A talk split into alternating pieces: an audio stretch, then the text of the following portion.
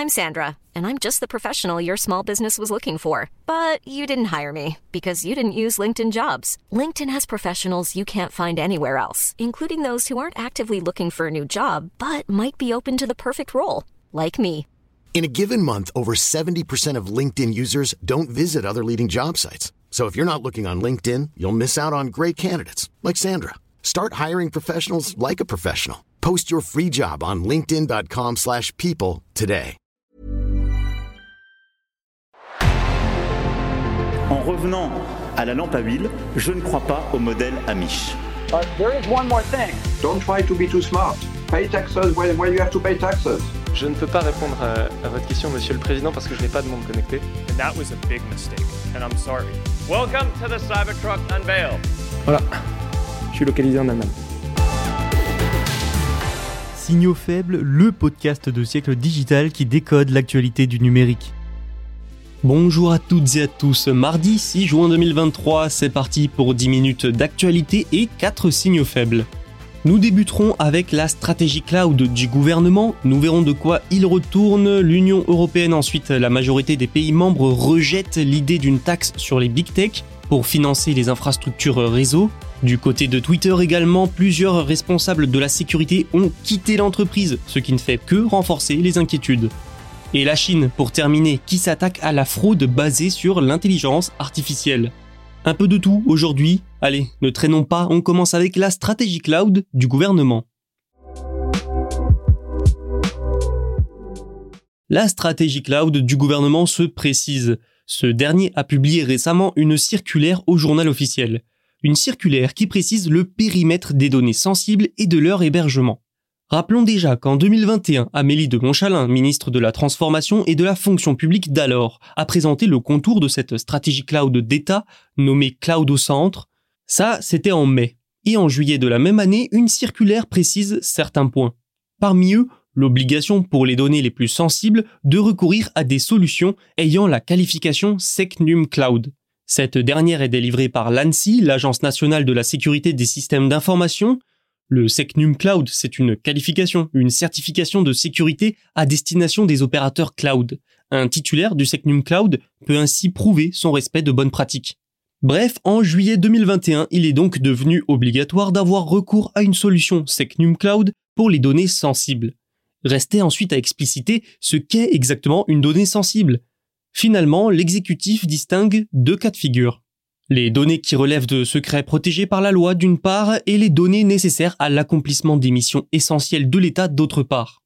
Pour le premier cas, le gouvernement donne des exemples, comme les données relatives à la sûreté de l'État ou au secret de la vie privée et le secret médical.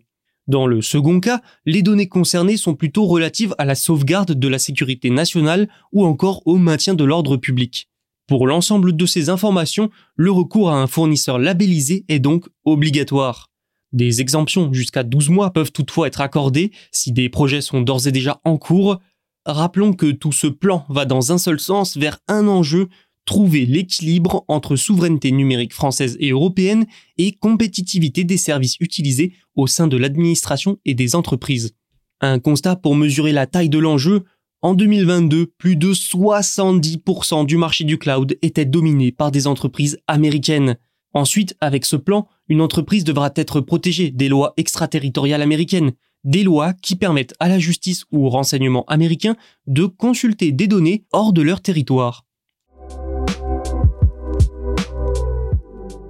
C'est donc un grand non, du moins pour l'instant. Une majorité de pays de l'Union européenne a rejeté une proposition des grands opérateurs de télécommunications selon Reuters. Une proposition qui va probablement vous dire quelque chose parce qu'elle n'est pas nouvelle et a déjà fait couler beaucoup d'encre. Les grands opérateurs télécoms européens veulent forcer les grandes entreprises comme Google et Netflix par exemple à participer au financement des infrastructures réseau, notamment au déploiement de la 5G et du haut débit. Entretenir un réseau, ça coûte cher. Le mettre à jour pour augmenter la capacité des données qui y circulent et y intégrer les nouvelles technologies, ça coûte très cher. Et s'il faut les mettre à jour, c'est en partie parce que les contenus numériques sont omniprésents. Je parle ici des vidéos essentiellement que l'on voit sur YouTube ou encore Netflix. Les contenus représentent en effet une grande part du trafic sur les réseaux, pourtant ces géants ne participent pas du tout à l'entretien de ces réseaux européens. Ce qui ne plaît pas du tout forcément aux télécoms européens comme Orange, Deutsche Telekom ou Telefonica. Ces derniers proposent donc depuis des mois de faire participer les géants du numérique et finalement les pays membres ne soutiendront pas leurs opérateurs télécoms. Lors d'une réunion avec le commissaire européen au marché intérieur, Thierry Breton, jeudi dernier, les ministres en charge des télécommunications de 18 pays ont soit rejeté cette taxe sur le réseau, soit exigé une étude sur la nécessité et l'impact d'une telle mesure, selon les informations de Reuters. Pour justifier leur décision, les ministres européens ont mis en avant l'absence de connaissances sur les effets d'une taxe. Selon eux, il y a également le risque que les big tech répercutent ce surcoût sur les consommateurs directement. Ainsi, l'Autriche, la Belgique, la République tchèque, le Danemark, la Finlande, l'Allemagne, l'Irlande, la Lituanie, Malte et les Pays-Bas se sont tous opposés à la taxe. En revanche, la France, la Grèce, la Hongrie, l'Espagne, l'Italie et Chypre soutiennent l'idée, de leur côté, selon les informations toujours de Reuters. Alors l'idée d'une taxe n'est pas définitivement écartée. Hein. Il faudra d'abord que des études d'impact soient menées et que de nouvelles négociations aient lieu avant que l'avenir de cette proposition soit réellement entériné. Mais pour le moment, c'est mal parti. Départ en cascade chez Twitter, et pas n'importe quel départ. Jeudi 1er juin, la vice-présidente de la confiance et de la sécurité chez Twitter, Ella Irwin, a démissionné.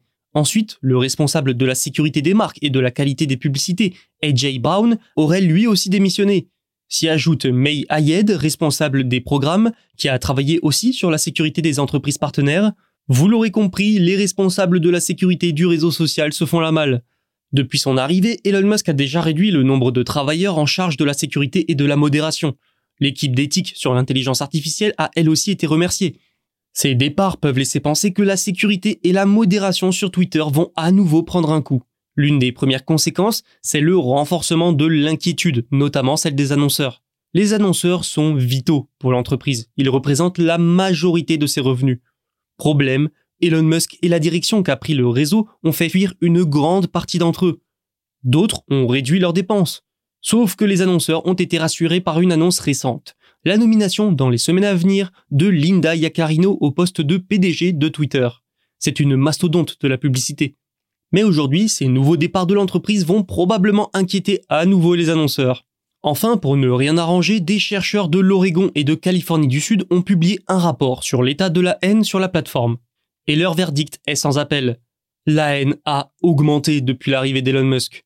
Ces derniers mois, Twitter a tout de même apporté à la plateforme de nouveaux outils de sécurité et de publicité pour les marques. Par exemple, un outil d'évitement des mots-clés a été déployé qui permet aux annonceurs de créer une liste de 1000 mots-clés maximum et d'éviter de laisser leurs annonces apparaître au-dessus ou en dessous des tweets contenant ces mots.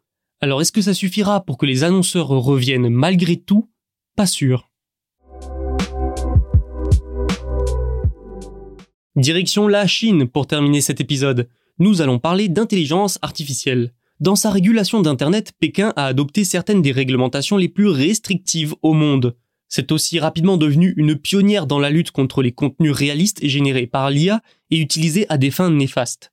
Et la Chine compte continuer de durcir le ton, notamment parce que la fraude à l'aide de l'IA augmente. Ces dernières semaines, la police du pays a signalé que des personnes avaient notamment utilisé des logiciels d'IA pour générer des textes trompeurs et ainsi arnaquer des citoyens. En avril, par exemple, la police dans l'est du pays a arrêté des escrocs qui avaient incité un homme à transférer une grosse somme d'argent à un prétendu ami. Comment? Eh bien via la technologie de deepfake à base d'intelligence artificielle. Les deepfakes sont en train de devenir un véritable fléau. Le potentiel néfaste de cette technologie est immense, ce qui inquiète les autorités du monde entier. La Chine a mis en place plusieurs réglementations pour tenter de limiter les dégâts, mais ça ne suffit pas à empêcher son utilisation.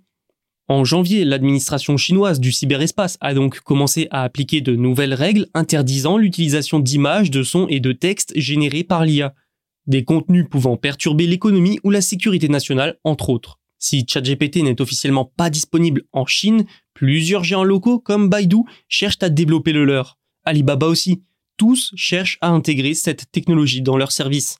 Mal utilisées, ces technologies, ces chatbots peuvent en effet faire pas mal de dégâts. Face à cela, la Chine prépare un nouveau cadre réglementaire. En avril, l'administration chinoise du cyberespace a déjà proposé de nouvelles règles qui obligeraient les entreprises à passer par un examen de sécurité avant de lancer de tels chatbots. En outre, les entreprises devraient s'assurer que le contenu généré par leur service d'IA est factuel et conforme aux valeurs du Parti communiste chinois selon le projet. La Chine est donc bien partie pour être à la pointe de la réglementation des chatbots alors que les arnaques et les fraudes à l'IA se multiplient. C'est la fin de cet épisode, merci de l'avoir écouté. Vous pouvez vous abonner pour ne rien manquer. Tous les podcasts de Siècle Digital sont disponibles sur siècledigital.fr et les plateformes de streaming. À demain pour un nouvel épisode. A lot can happen in the next three years. Like a chatbot may be your new best friend. But what won't change? Needing health insurance. United Healthcare Tri Term Medical Plans are available for these changing times. Underwritten by Golden Rule Insurance Company, they offer budget friendly, flexible coverage for people who are in between jobs or missed open enrollment. The plans last nearly three years in some states, with access to a nationwide network of doctors and hospitals. So, for whatever tomorrow brings, United Healthcare Tri Term Medical Plans may be for you. Learn more at uh1.com.